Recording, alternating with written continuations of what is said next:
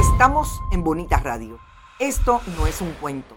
Esta es la verdad. Bonita Radio está disponible en Facebook, Instagram, Twitter, Spotify, Google Podcast, YouTube, iBox y iTunes. Agradecemos a nuestros auspiciadores. Cooperativa Manuel Seno Gandía y Buen Vecino Café. Nuestras transmisiones son posibles también gracias al apoyo de ustedes. Pueden enviar sus donativos accediendo a bonitasradio.net y allí pagar a través de PayPal y tarjetas de crédito. También pueden realizar su donativo por ATH Móvil Negocios a la Fundación Periodismo 21. Pueden enviar un cheque o giro postal a Fundación Periodismo Siglo XXI, PMB 284, PO Box 194000, San Juan, Puerto Rico 00919-4000. Bonita Radio. Esto no es un cuento, esta es la verdad.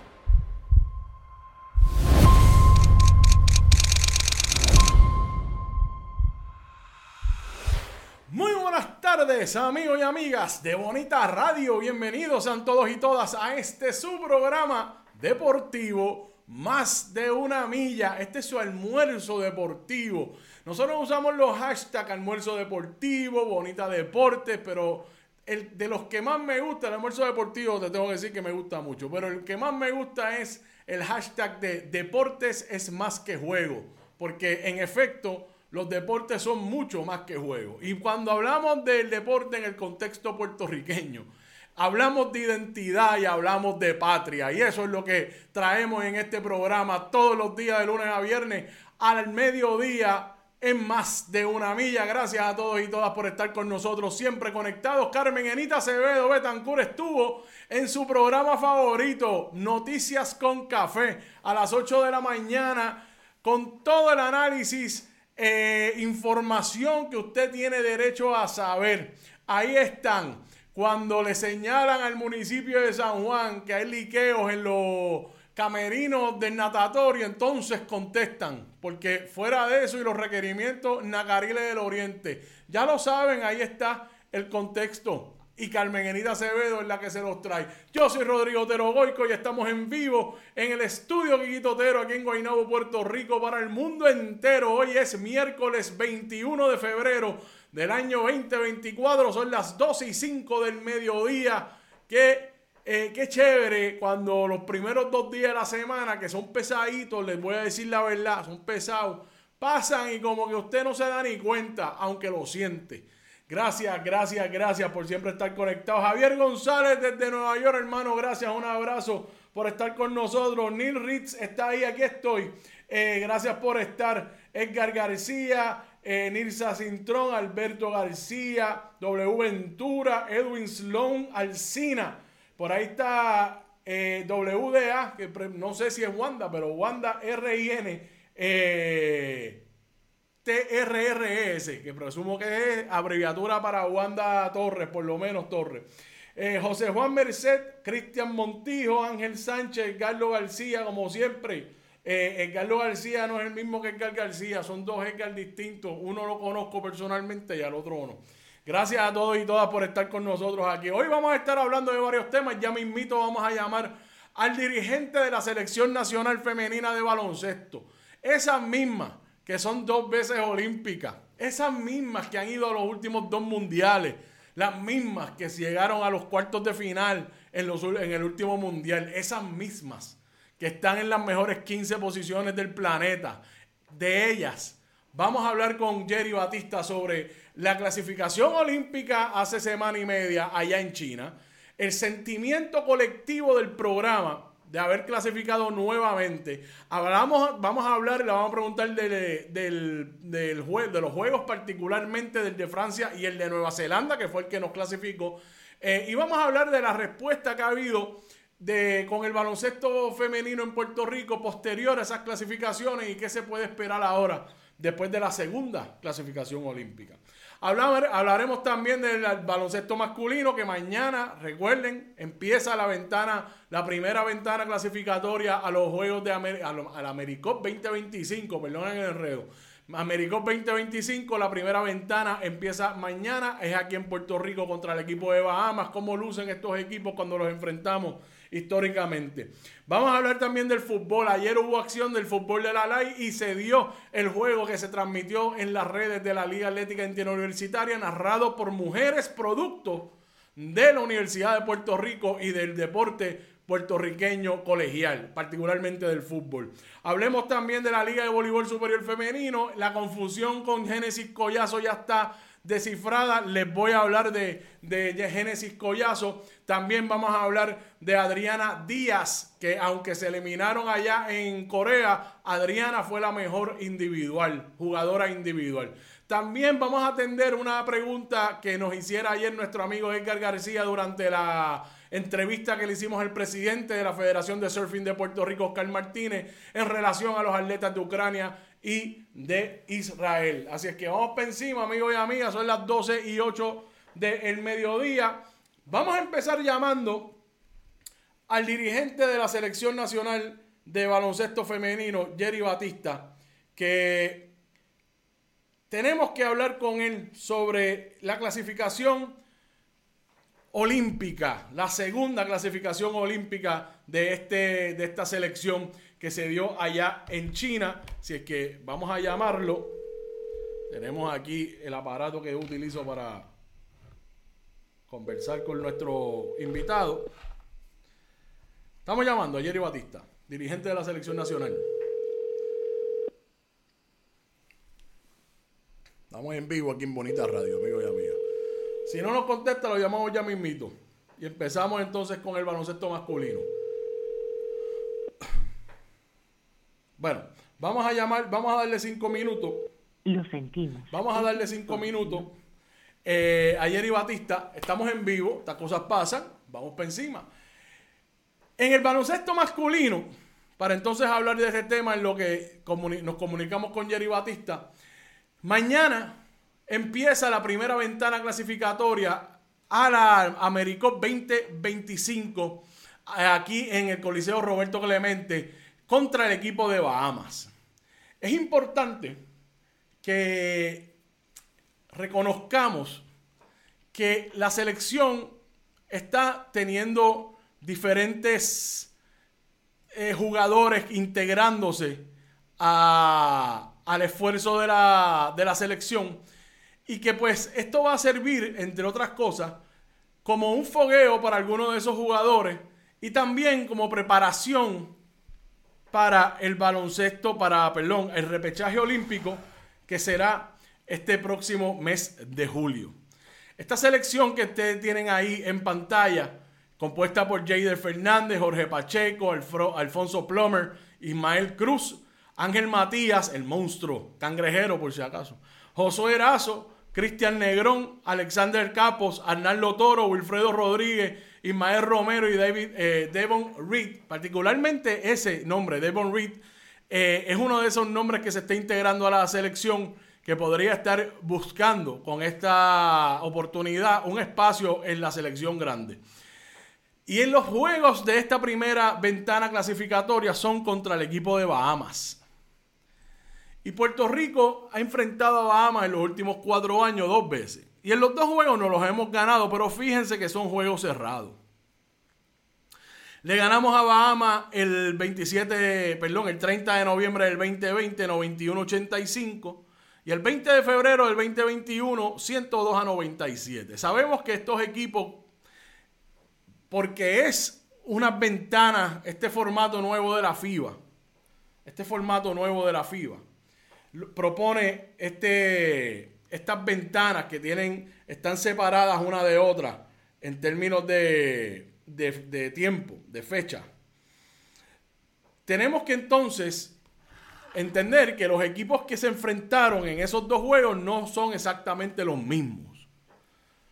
Y eso va a ocurrir en esta ocasión. Como ven, esa selección nacional que está convocada para estos juegos, pues tenemos nombres que son nuevos. Y tenemos una composición de equipo un poco distinta. Esos son los retos que los dirigentes enfrentan con este formato de FIBA. Si bien es, eh, si bien es favorable quizás traer un equipo, tener estos tiempos para poder reajustarse, no todos los jugadores están disponibles todas estas fechas. Y esos son, como hemos hablado precisamente con el dirigente Nelson Colón, no es, y, hablamos de hecho con el dirigente del equipo nacional eh, de Brasil sobre ese que enfrenta ese mismo reto, que no todos los jugadores están disponibles en las fechas que estas ventanas están programadas. Lo bueno de esto es que vamos a tener juegos contra unos equipos que son, contra un equipo de Bahamas que ha mejorado, han hecho sus reclutamientos, tienen figuras de NBA, aunque no todos van a estar activos en esta ventana que vamos a jugar en este momento, pero han mejorado mucho. Y son un equipo muy atlético que nos ayuda a nosotros entonces a mover las piernas. A mover las piernas para tratar de mantenernos a la par con ellos. Eh, sabemos, basado en la historia, que estos equipos, este equipo no ha sido fácil para Puerto Rico particularmente en los últimos dos juegos que hemos tenido. Que sí, le hemos ganado, pero le ganamos en un juego por 5 y el otro se lo ganamos por 6. No han sido juegos fáciles, se han ido al final. Y eso tenemos que tenerlo, eh, eh, tener eso en consideración al momento de juzgar qué debe pasar en estos juegos. Eh, ya están a, la venta las taquillas para el repechaje, dice Edgar García. Muy bien, rivales de nuestra región, exactamente, Bahamas y Puerto Rico. En la región caribeña ciertamente presenta los equipos más dominantes en el baloncesto. República Dominicana está ahí también. Sabemos que ya Cuba ha perdido calidad en las últimas décadas, eh, aunque tienen equipos que son competitivos, pero no tienen el equipo que han tenido históricamente. Eh, y Bahamas es uno de esos equipos y las vírgenes también, y las vírgenes americanas también han aumentado su nivel bastante. Así que esta primera ventana arranca mañana en el Coliseo Roberto Clemente de Atorrey. Mañana es aquí y el domingo va a ser en Nassau, en la capital de Bahamas, la segunda parte de la primera ventana. Esta, como les estaba diciendo, las ventanas están separadas en fecha. La primera ventana, nosotros jugamos contra Bahamas mañana y, el domingo. Y entonces, el 30, eh, el 22 de noviembre empieza la segunda ventana para esta clasificatoria Américo. Contra Estados Unidos y contra Cuba el 24 de noviembre. Repito, 22 y 24 de noviembre. El 22 contra Estados Unidos y el 24 contra Cuba. Y según la página de la FIBA, esos juegos están programados a ser en Puerto Rico. Después en febrero vuelven a jugar entre contra jugamos contra ellos, pero entonces jugaríamos de visitante. Al momento en Puerto Rico serían esos juegos el, próximo mes de noviembre, así es que hay mucha acción. Eso quiere decir que esta clasificatoria, esta ventana va a funcionar también como un fogueo para el repechaje olímpico de julio, que es el torneo grande, señoras y señores. Recuerden que los repechajes son un mini mundial el formato nuevo de FIBA los divide en distintos países. Puerto Rico va a ser la sede de nuestro grupo. Italia, Lituania, Bahrein, Costa de Marfil y México vienen para acá a buscar uno de esos pases olímpicos. Así es que es bien, bien importante que el equipo tome estas competencias como contra Bahamas como una práctica seria eh, olvídense del resultado. No estoy diciendo que Bahamas para nosotros es una práctica. Lo que estoy diciendo es que tenemos que jugar con el enfoque de que además de clasificar para el Mericop y ganarle a estos equipos, particularmente a Bahamas, Estados Unidos y a Cuba, que van a ser nuestros rivales en estas ventanas clasificatorias, tenemos que enfocarnos en ese torneo de julio y usar estas oportunidades para precisamente ir eh, eh, agrupándonos mejor ser más, conocernos en el juego. Eso es importante.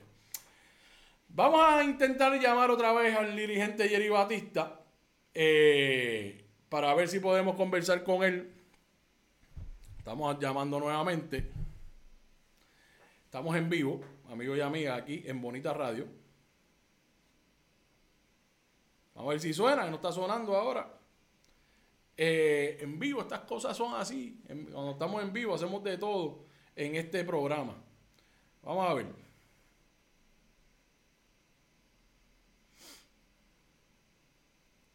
No me está sonando. Vamos a, estoy, estoy intentando llamar al dirigente Jerry Batista para hablar con él sobre la clasificación olímpica eh, de la selección nacional femenina que fue hace como semana y media allá en China. Estamos intentando comunicarnos con él, pero ahora no sale la llamada por alguna razón. Ahora sí está sonando. Estamos en vivo, amigos y amigas. No, no lo conseguimos. Vamos a ver. Bueno, seguimos entonces con la información que tenemos. Lamentable que no lo podamos conseguir eh, en esta, a esta hora. Esperemos que esté todo bien, porque yo hablé con él hace como una hora para confirmar la conversación. Así es que esperemos que esté todo bien con el dirigente Jerry Batista. Bueno, vamos a seguir entonces con la información. Al final pues, volvemos a intentarlo. Vemos si llama para atrás también.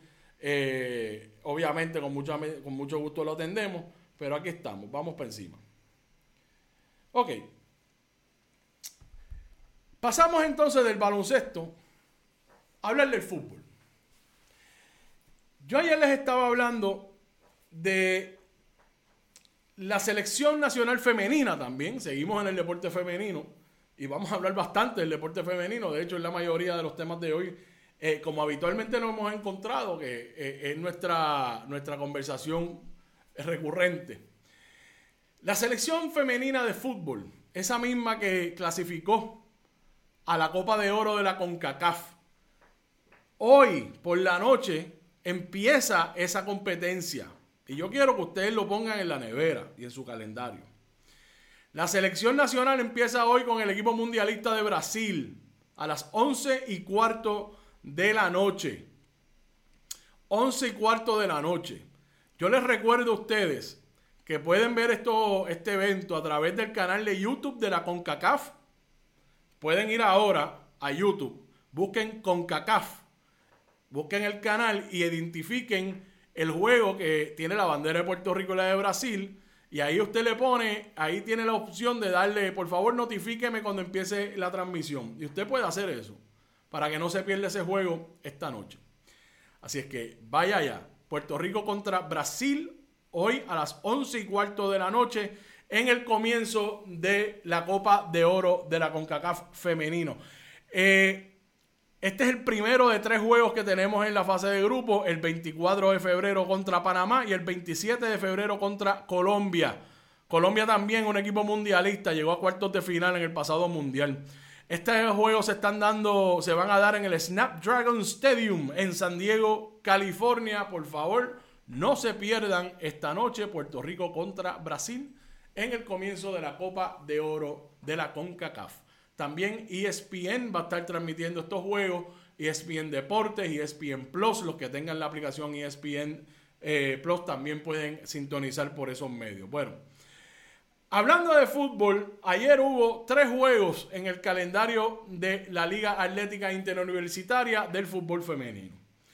Con, la, con el colegio, las Juanas del Colegio de Mayagüez derrotando 5 a 1 a la Católica la UPR de Arecibo, perdón, la UPR de Bayamón derrotó a la UPR de Arecibo 3 a 0.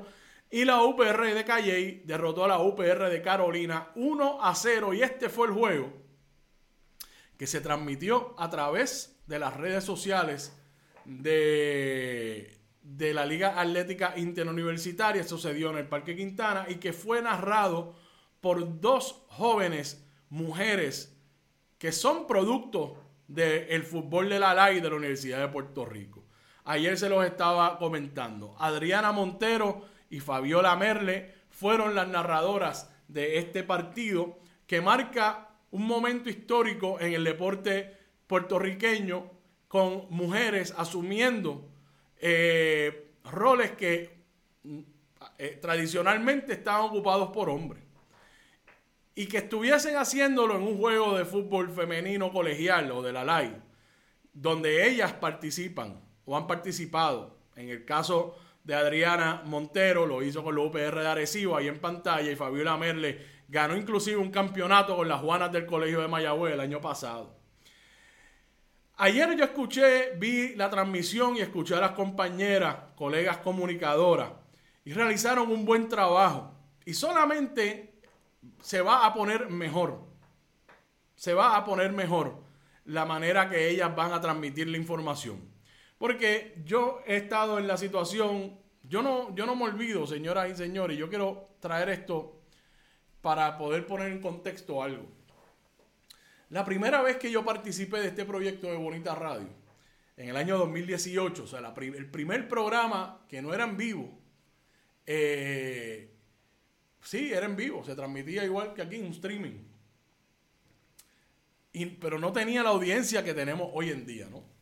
Pero la primera vez que yo fui al estudio allá, el, estudio Roberto el Indio Acevedo en Atorrey, yo estaba con el que en aquel momento fungía como director técnico, nuestro amigo Sixto eh, Ortiz. Eh, yo estaba bien nervioso, pero un nerviosismo que se me, se me reflejó físicamente. Porque uno tiene una pasión, uno tiene algo que siempre ha querido hacer y de momento tiene la oportunidad de hacerlo.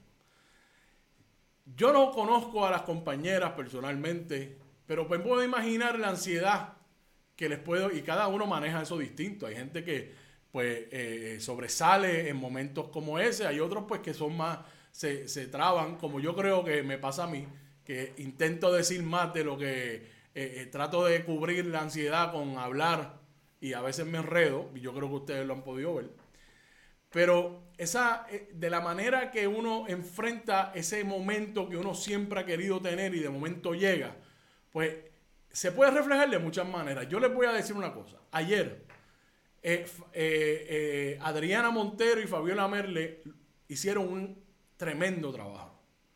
Y yo conozco ya suficiente de, de, comunicación personal en vivo para saber que pues uno depende mucho de los recursos que uno tiene a su disposición, ¿no? Empezando porque yo para llevar a cabo este programa, como Carmen Enid, y yo espero que todos los colegas que hacen, tienen un esfuerzo como este, pues se tienen que sentar a estudiar para hablar, de, para poder hablar de los temas que quieren cubrir ese día. Hay que estudiar. Yo estoy dos horas, tres horas sentado eh, estudiando los temas que yo voy a tocar todos los días. Eso es lo primero, eso es, uno, eso es su recurso principal. Después los recursos tecnológicos como la cámara, el micrófono, las consolas, la computadora, todo lo que se necesita para poder llevar esta imagen, esos son recursos tecnológicos. Pero la información, el contenido, como bien dice Carmen Enida Acevedo, es lo que, le, lo que ustedes buscan en, en una intervención de comunicación. En el caso de narrar un juego en vivo, yo nunca lo he hecho. Pero es algo que corre rápido. Usted necesita tener la información a la mano, la información correcta. Eh, para poder transmitir el nombre de las jugadoras, el número que tienen sus camisas, a quién le cantaron la falta, a quién le sacaron la tarjeta, quién va a cobrar el penal, todo eso tiene que ocurrir en el momento que usted está haciendo la narración. En la mayoría de los casos donde hay varias, dos personas o tres personas cubriendo, narrando un juego, una narrando, otra comentando, otra haciendo ah, estadísticas, por ejemplo, o la que hace comentarios estadísticas están haciéndolo eh, conjuntamente, pues uno visualmente se comunica. En el caso de, Adriana eh, Montero y Fabiola Merle, Adriana estaba en el, en el Parque Quintana narrando el juego, jugada por jugada, y su compañera Fabiola Merle estaba remota en España, lo que le añade valor al trabajo que ellas realizaron en el día de ayer. Y cuando yo hablo de recursos tecnológicos, por ejemplo, Ahora que yo estaba intentando llamar al dirigente Jerry Batista, que pues me quedo callado por dos o tres segundos, eso es lo que se conoce como un bache. Y eso en los medios de comunicación, pues se trata de cubrir de alguna manera con alguien hablando, o con música, o con alguna intervención de video. Y así uno reduce los baches.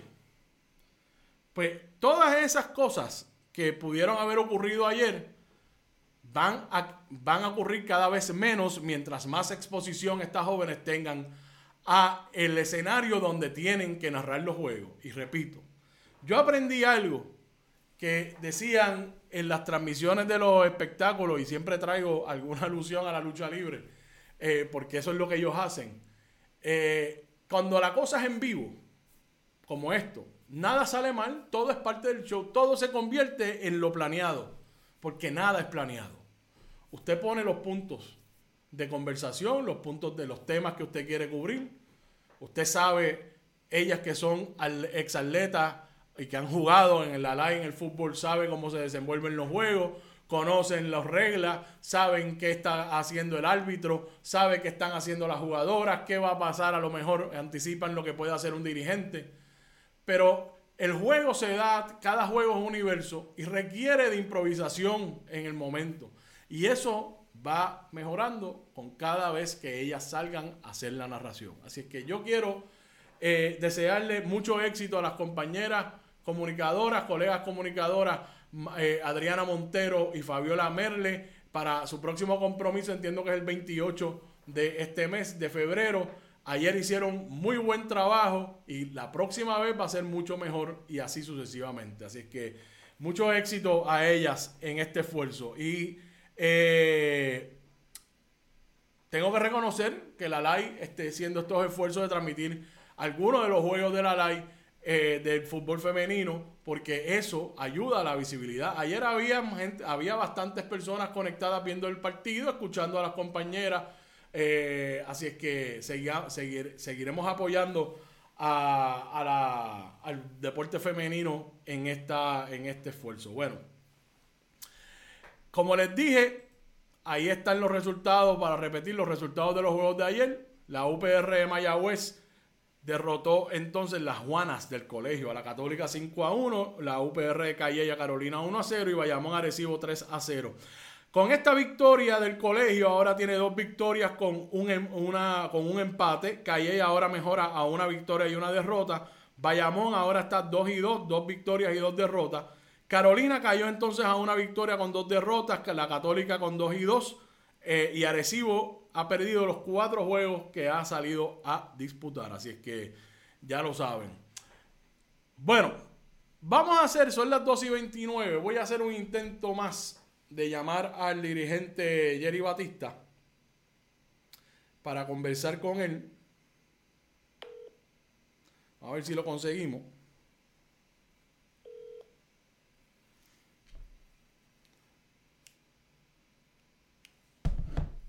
Alguna razón no se refleja. Hello.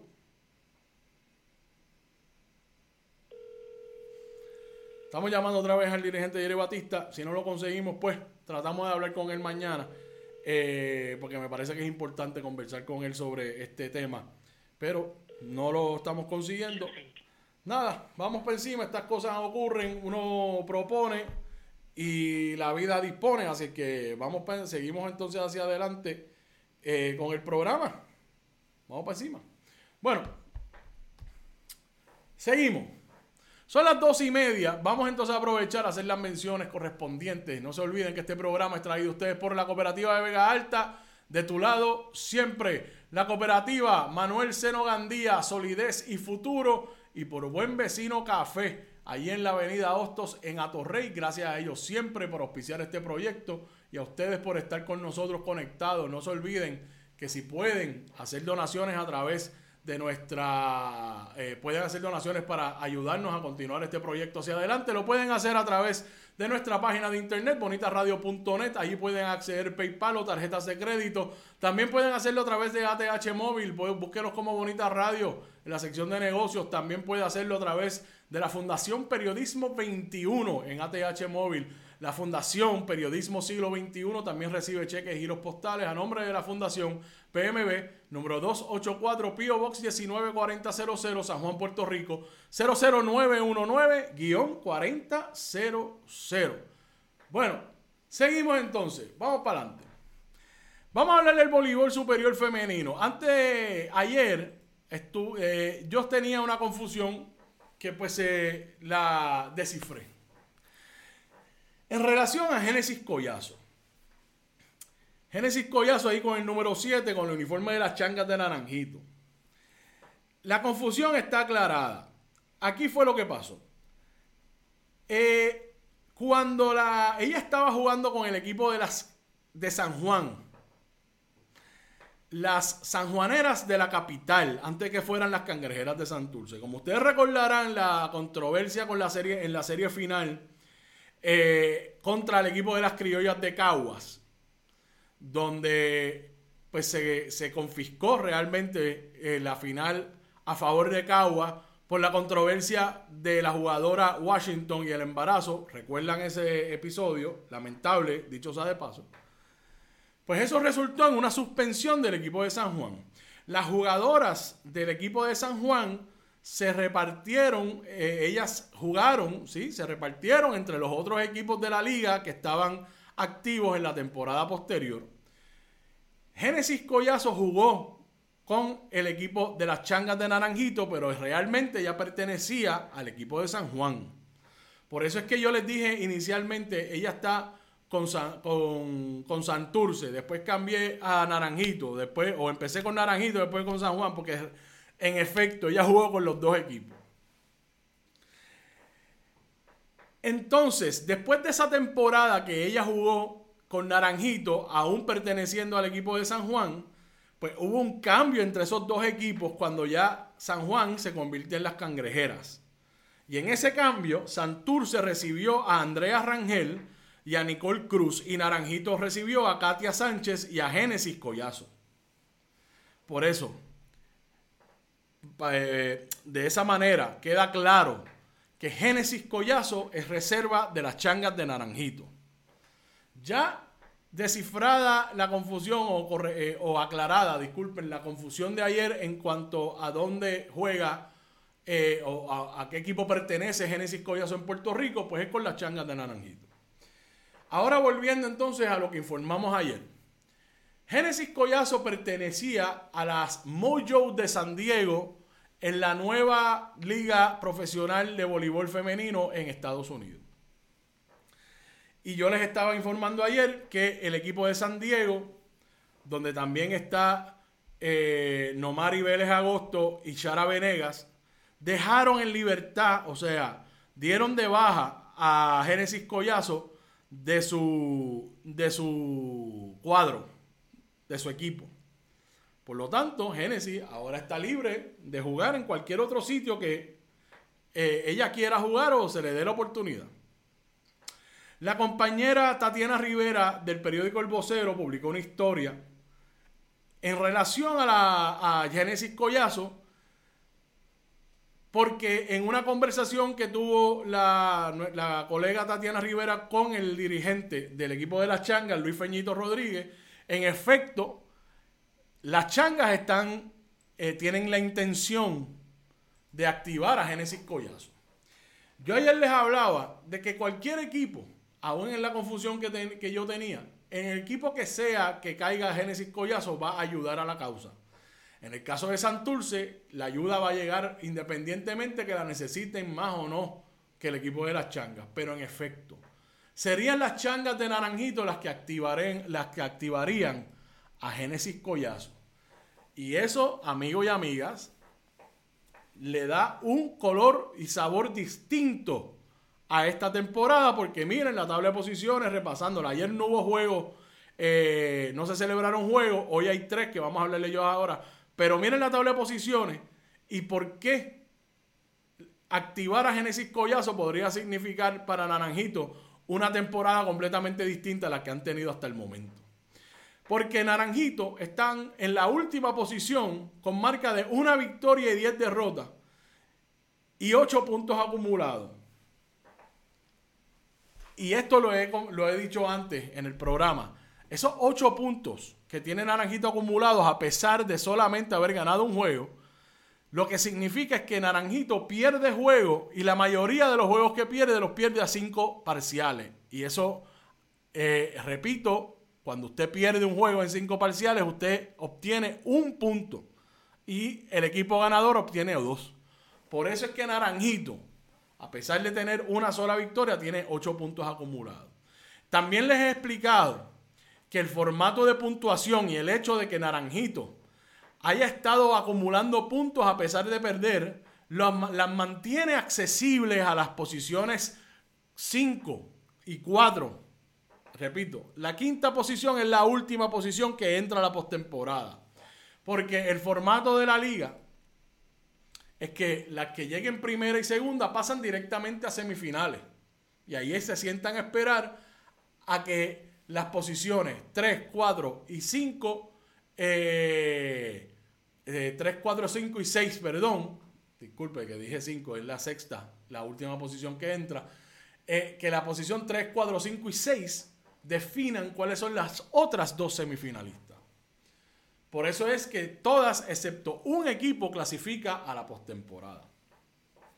Ya sabemos que en una situación similar a la que podría encontrarse Naranjito si en efecto activan a Génesis Collazo, estuvo Guaynabo en el caso de Stephanie Rivera, que también fue dada de baja de su equipo allá en la Liga Profesional de Estados Unidos y se reintegró a las Mets de Guaynabo y en ese momento, con, en conjunto con cambios que hicieron en la dirección del equipo, el equipo ha empezado a ganar y ahí están entonces empatadas en la quinta posición con las Valencianas de Junco.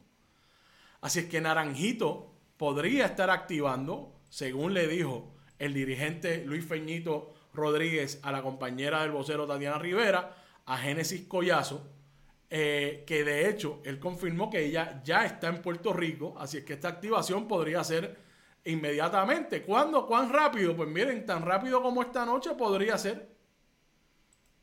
Podría ser porque esta noche Naranjito juega. El único, el único problema que tiene Naranjito con, con el juego esta noche es que es con Santurce. Pero podría ser. Si no es hoy, podría ser más adelante. La cosa es que, en efecto, Génesis Collazo es una reserva del equipo de las changas y ya está en Puerto Rico. Y eso podría cambiar la cosa para el equipo. Esta noche las criollas visitan a las atenienses de Manatí. Ese juego está bien interesante. Las Pinkin de Corozal contra las valencianas de Junco. Déjenme poner la tabla de posiciones mientras eh, digo, repito estos juegos de esta noche para que vean por qué son interesantes.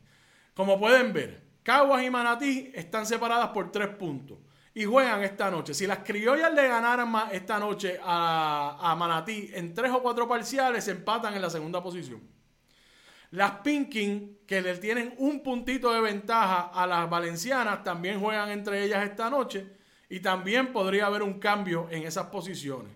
Y las cangrejeras de Santurce visitan a las changas de Naranjito en la Gelito Ortega. Eh, eh, en eh, el hogar de las changas, el nido, como le dicen allá, para este juego. Las cangrejeras, que tienen todavía tres puntos de ventaja sobre el equipo de las atenienses, pues deberían, tienen que ganar para subir en la puntuación y darle ese espacio cómodo, porque ya vemos que pim pum y Santurce perdió el último juego precisamente con Manatí. Si se ponen en una racha negativa, en cuestión de nada, ya están, ya pierden el liderato de la liga. Así es que ahí está. Luis Cruz dice activar a Genesis. A Genesis no se piensa mucho. Yo estoy seguro que Feñito no está pensándolo. Feñito la quiere activar. Hay que ver si todas las circunstancias le permiten empezar inmediatamente. Si yo, usted me pregunta a mí, Genesis va a empezar a jugar con las changas lo antes posible. Hoy ganan mis criollas, Corozal y Santurce, dice Carl García. Anoten eso.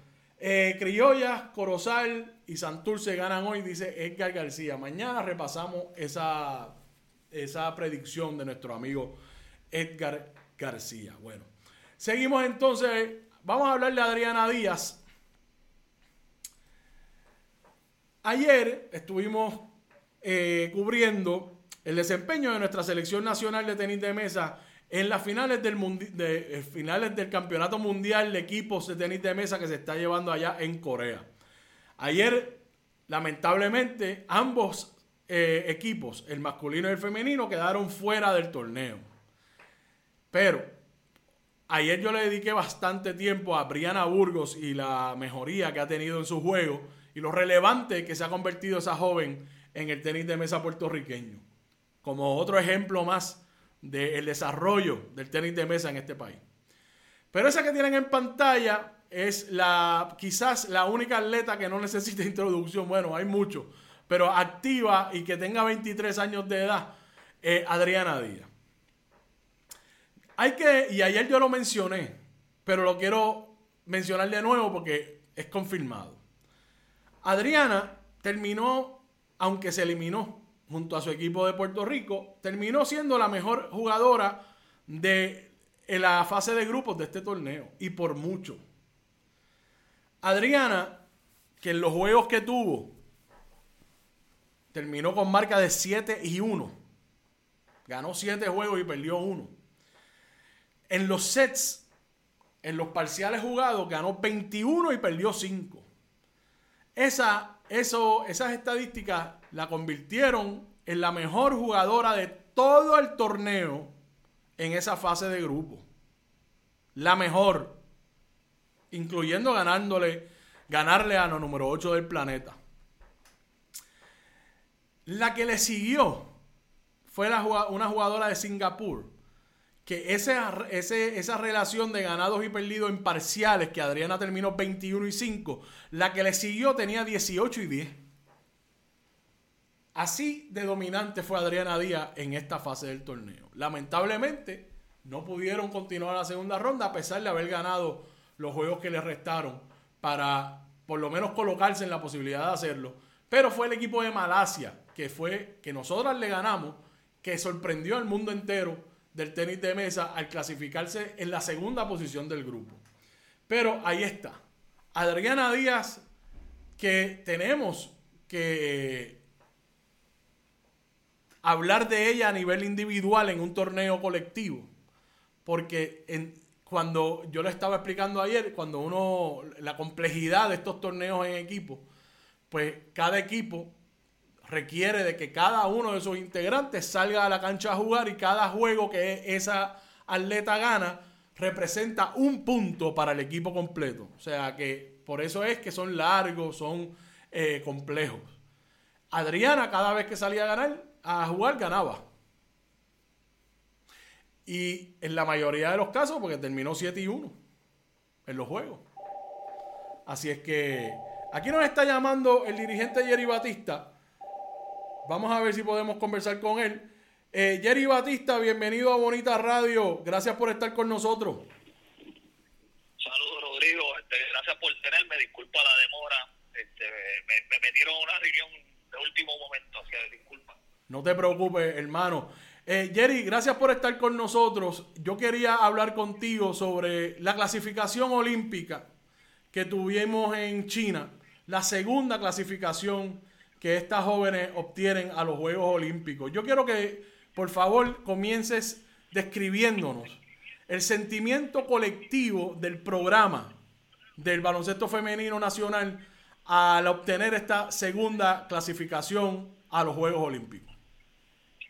Mira, yo, yo pienso que el, la reacción de nosotros, este, todos, ¿verdad? Es una reacción muy sentimental. Eh, es una, una reacción que te toca este, la, fibra, ¿verdad? Este, como, como persona, como, como deportista.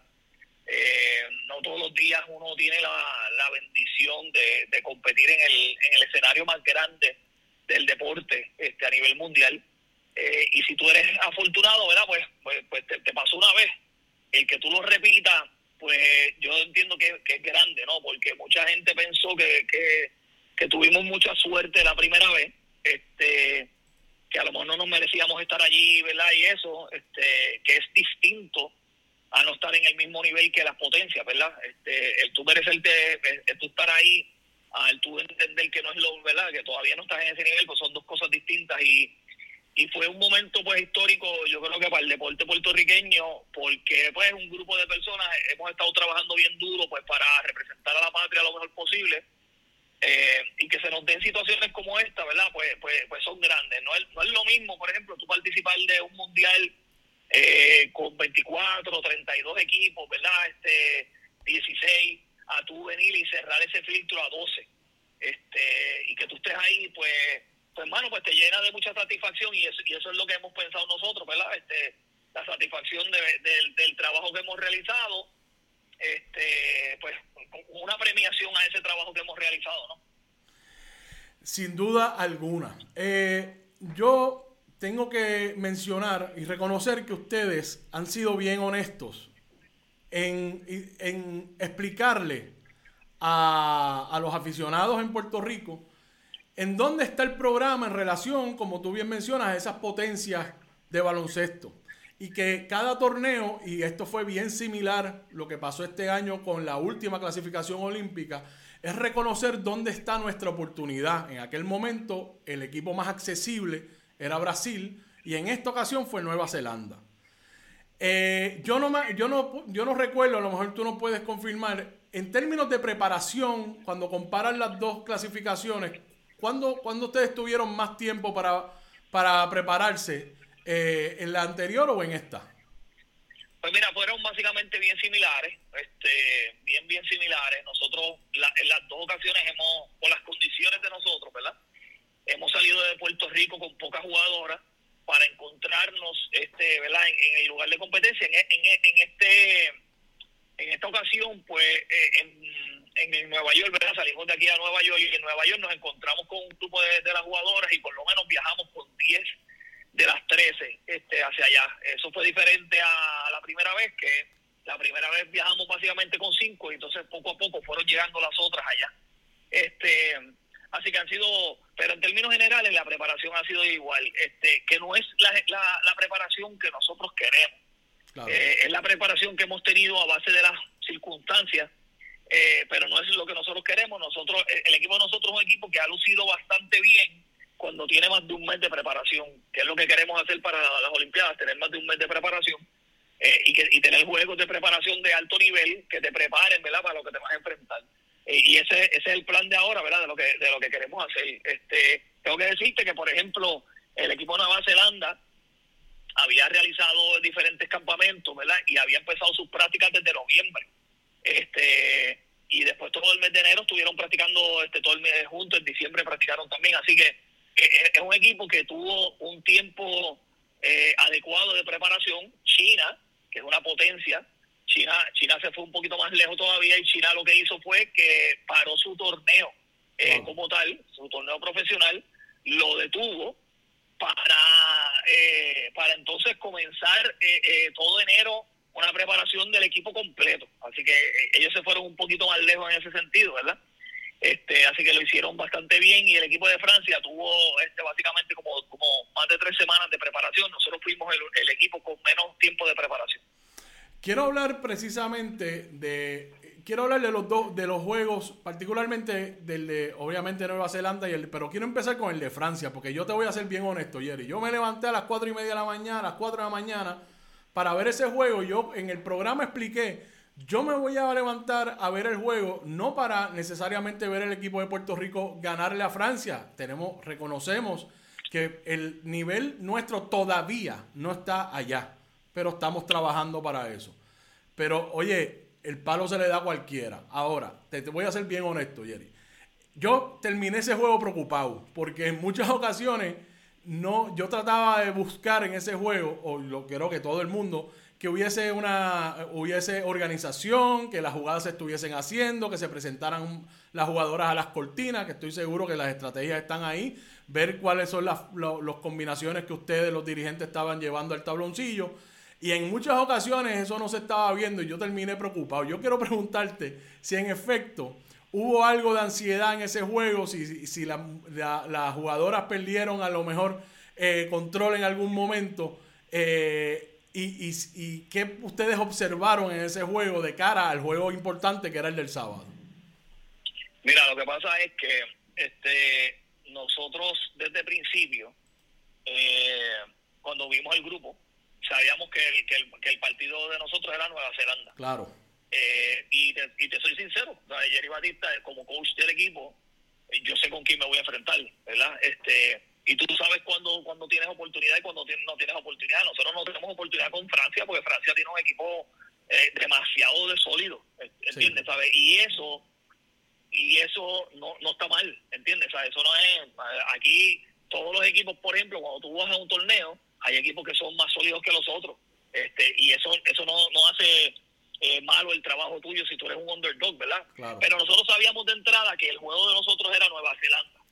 Por lo tanto, nosotros no hicimos nada contra Francia. Nosotros no corrimos, nosotros corrimos solamente el motion de nosotros. Nosotros no corrimos ninguna de las de, la, de, las movidas de nosotros, ninguna, porque eh, no nos había visto Nueva Zelanda y no queríamos darle algo adicional, este, ¿verdad? Este, a, Nueva Zelanda para que se preparara para que nos quitara, ¿verdad? Si nosotros presentamos todos los sets ofensivos de nosotros, eh, ellos iban a tener un día de preparación igual que hicimos nosotros este para prepararnos para, para ese juego, ¿verdad? Y entonces quitarte, por ejemplo, las ventajas de los sets ofensivos que tú tengas.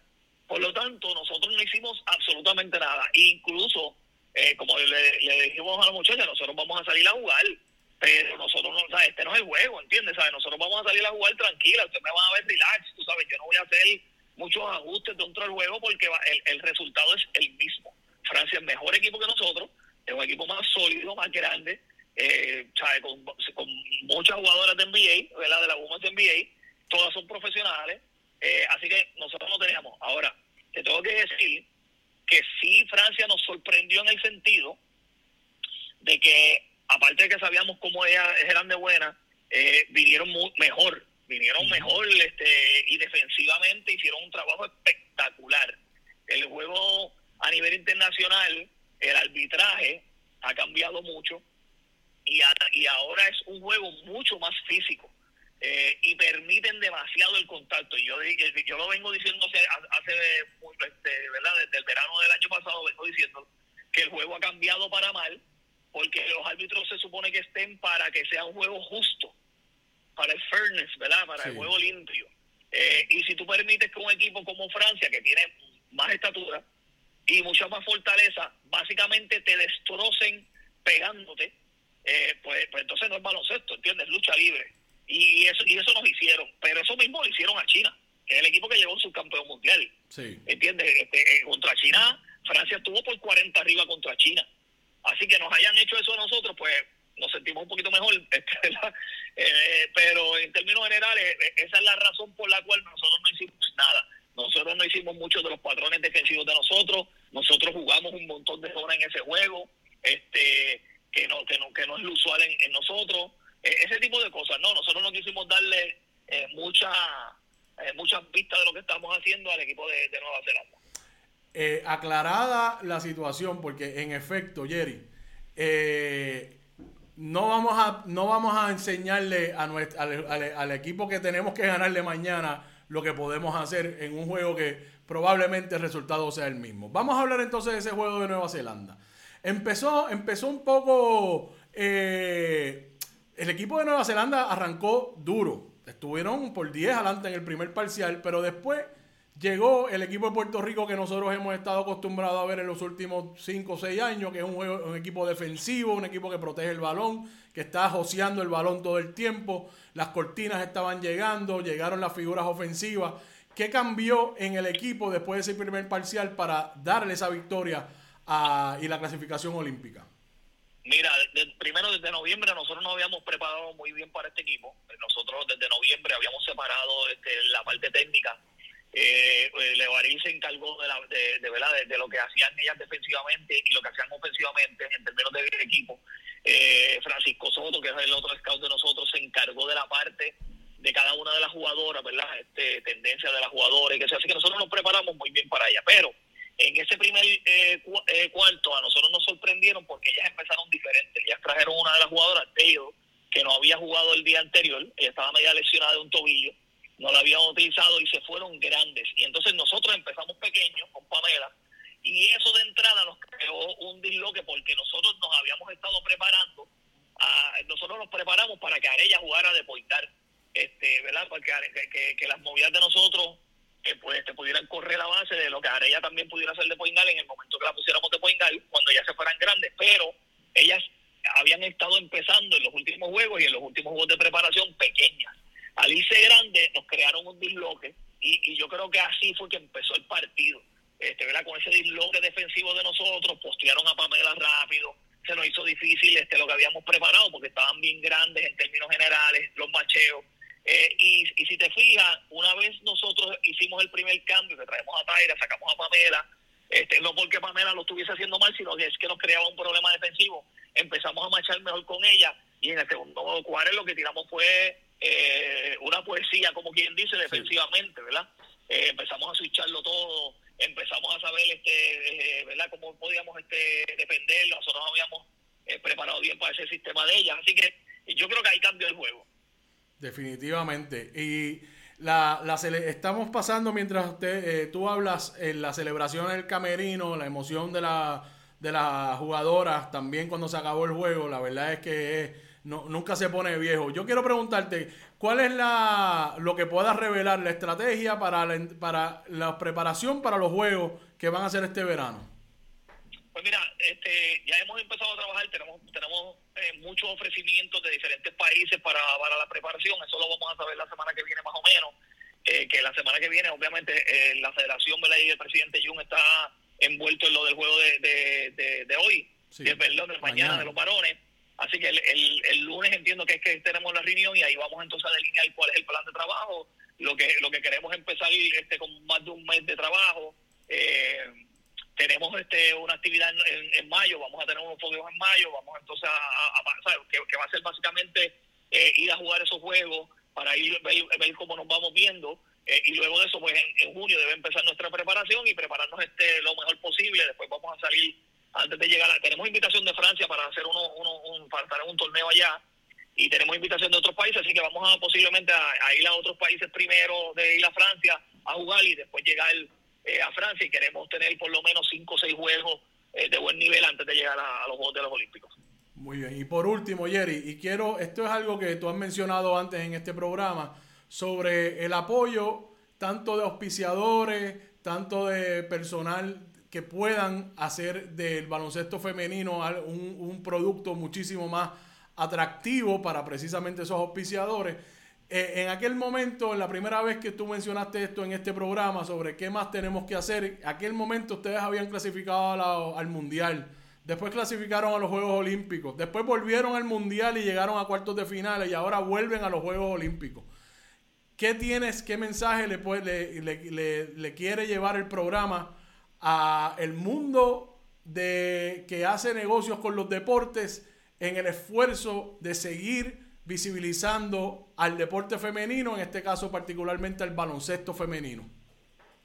Mira, nosotros hemos seguido este, trabajando bien duro este, para lograr este, eh, un desempeño adecuado del país este, y, posicionar el, al baloncesto femenino donde está en este momento, que es, que es por lo menos que estamos en boca de, las potencias del mundo. Saben que, hay que contar con Puerto Rico y yo creo que el grupo de trabajo, este, todos esos jugadores que se han puesto ese uniforme han hecho buen trabajo. Este, así que nosotros hemos hecho nuestra parte. Eh, si la gente pues no quiere oficiar, pues bienvenido sea, ¿verdad? Este, yo tampoco puedo obligar a, que la gente nos apoye si no quieren apoyarnos, ¿verdad? Este, pero nosotros hemos, hemos seguido este, trabajando bien duro y pues tienen la garantía el pueblo de Puerto Rico de que vamos a seguir trabajando este bien duro para, para mantener ese nivel que hemos logrado hasta ahora. Bueno, Jerry Batista, gracias por haber estado con nosotros nuevamente. Muchísimas gracias a ti y a todo el programa de baloncesto por el trabajo que hacen, por esta nueva clasificación que nos garantiza tener otro eh, baloncesto en París 2024. Muchas gracias por estar con nosotros en Bonita Radio. Un abrazo. Agradecido, esto como siempre, por el apoyo de ustedes. Muchas gracias. Bueno, ahí estuvo el dirigente de la selección nacional de baloncesto femenino, Jerry Batista, eh, hablando de esa segunda clasificación olímpica de nuestras 12 guerreras que van para París 2024.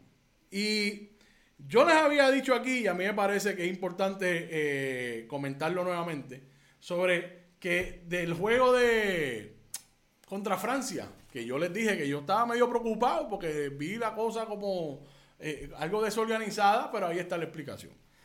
Eh, no vamos a salir a jugar nuestro sistema porque no queremos que Nueva Zelanda, que estaba allí viendo lo que estaba pasando, supiera mucho de lo que nosotros íbamos a llevarles en la cancha.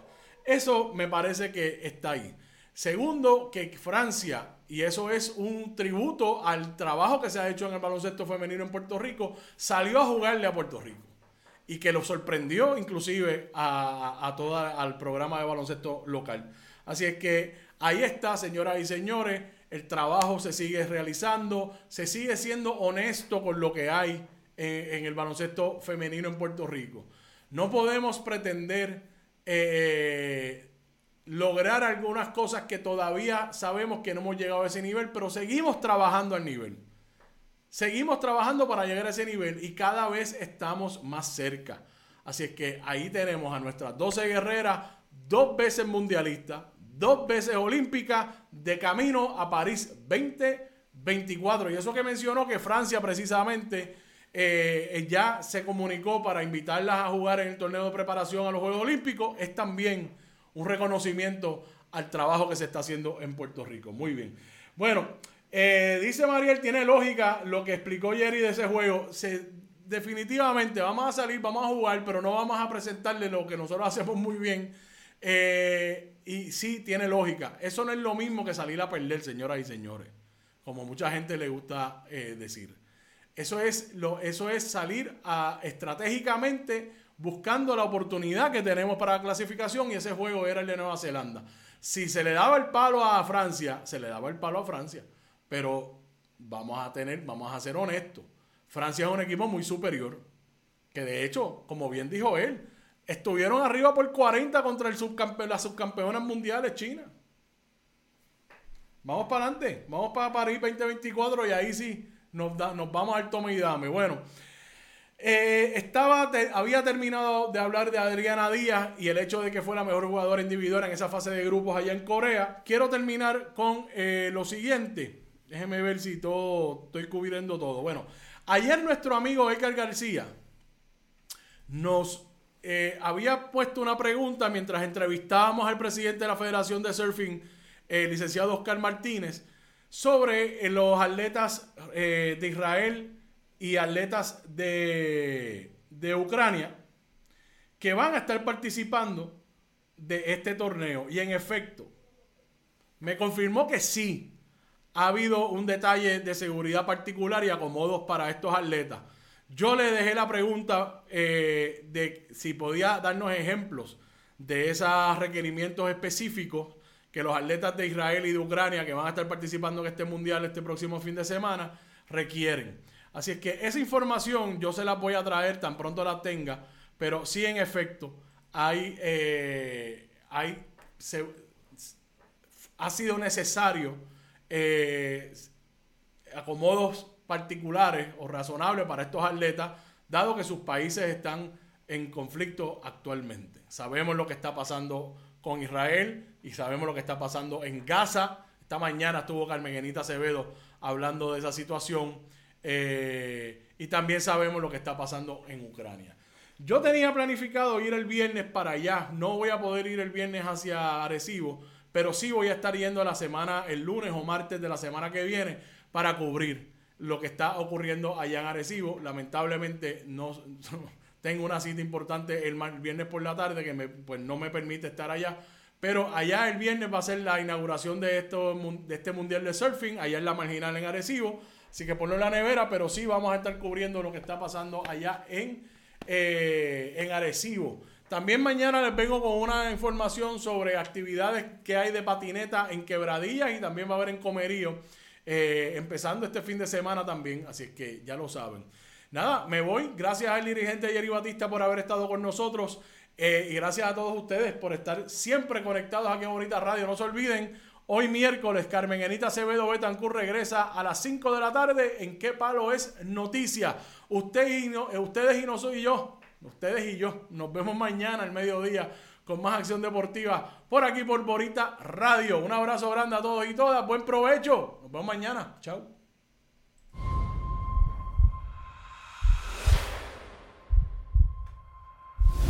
Este programa fue traído a ustedes por Cooperativa Seno Gandía, Solidez y Futuro y Buen Vecino Café. No olvide que puedes realizar sus donaciones a través de ATH Móvil en la sección de negocios como Fundación Periodismo 21 o puede acceder a nuestra página de internet bonitaradio.net y donar a través de PayPal o tarjetas de crédito. También puede enviar cheques o giros postales a nombre de la Fundación Periodismo Siglo XXI, PMB 284, PO Box 194000, San Juan, Puerto Rico 00919-4000. Bonita Radio, esto no es un cuento, esta es la verdad.